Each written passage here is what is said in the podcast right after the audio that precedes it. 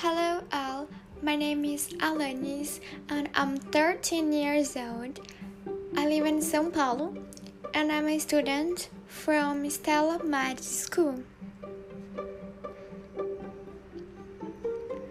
Welcome to this episode.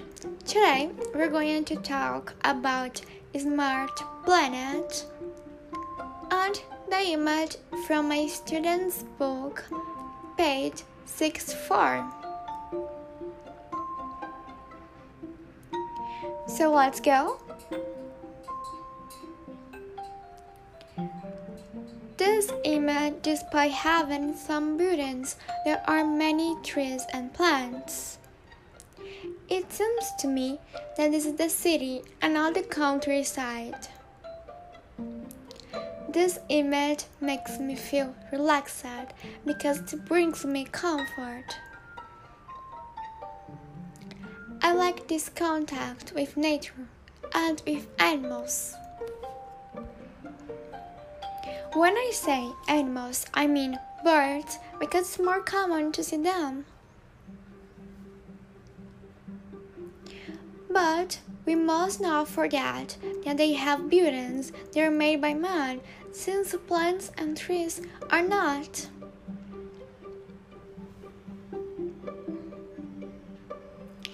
The most beautiful places on earth it is certainly the natural place where you have this contact with nature. Whenever I go to the park, I like to ride my bike and make the most of it. Because we can't always go to the park, can we? In my opinion, all the places are beautiful as long as it doesn't hurt nature. May it be as suitable as and seek all the results. Because we often value the things that we think we do us good, don't we? But actually, we all forget about the small details that make a big difference. Each day, nature produces enough for our needs. If everyone took what was necessary, there was no poverty in the world, and no one would die of hunger.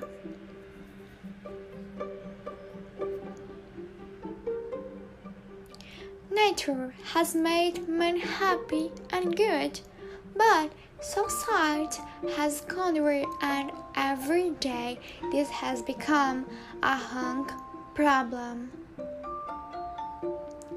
which directly affects humans. The main problems are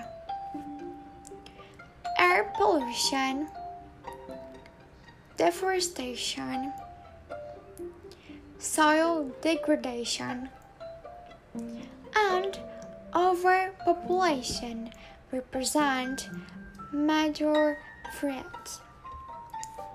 Which must be resolved so that the planet remains a home for all species. But how to resolve them? You can help by replacing fossil fuels with renewable energy or reforestation uh, and reducing gas emissions, and industrial process, and whenever possible, option for a natural resource. The planet needs us.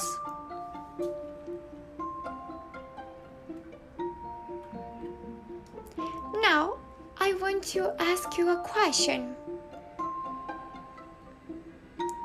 What can you do to help our planet.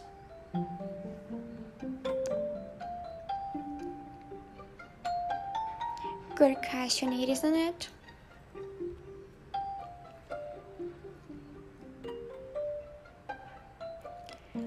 Probably you answer a lot of things. I guess that you don't do that every day, right? Do, I have to say congratulations. But we actually know what to do, but we don't. And this is a big problem that we have to resolve. System Sustainability can be applied to virtually all of our actions. It can be a simple thing that makes a difference only for a small community, or it can be big gestures that change the lives of many peoples. The important thing is to put these ideas in practice.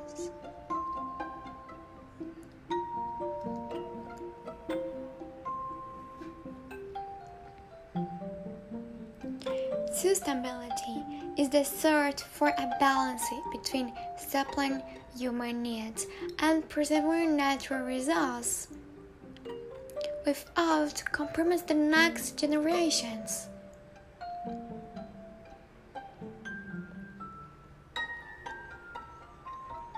Sustainability refers to principle of seeking a balance between the availability of natural resources and the explanation of them by society.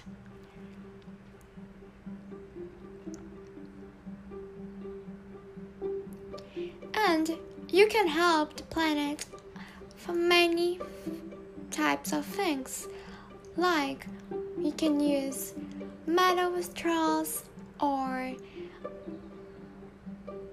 ride a bike to go to work or school or to go to another city.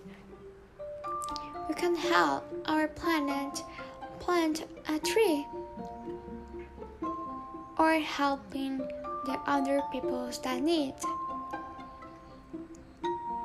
Think about this.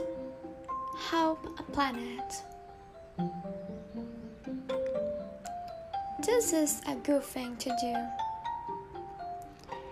This have to be a habit for me, for you, for all the peoples and world, and a good habit.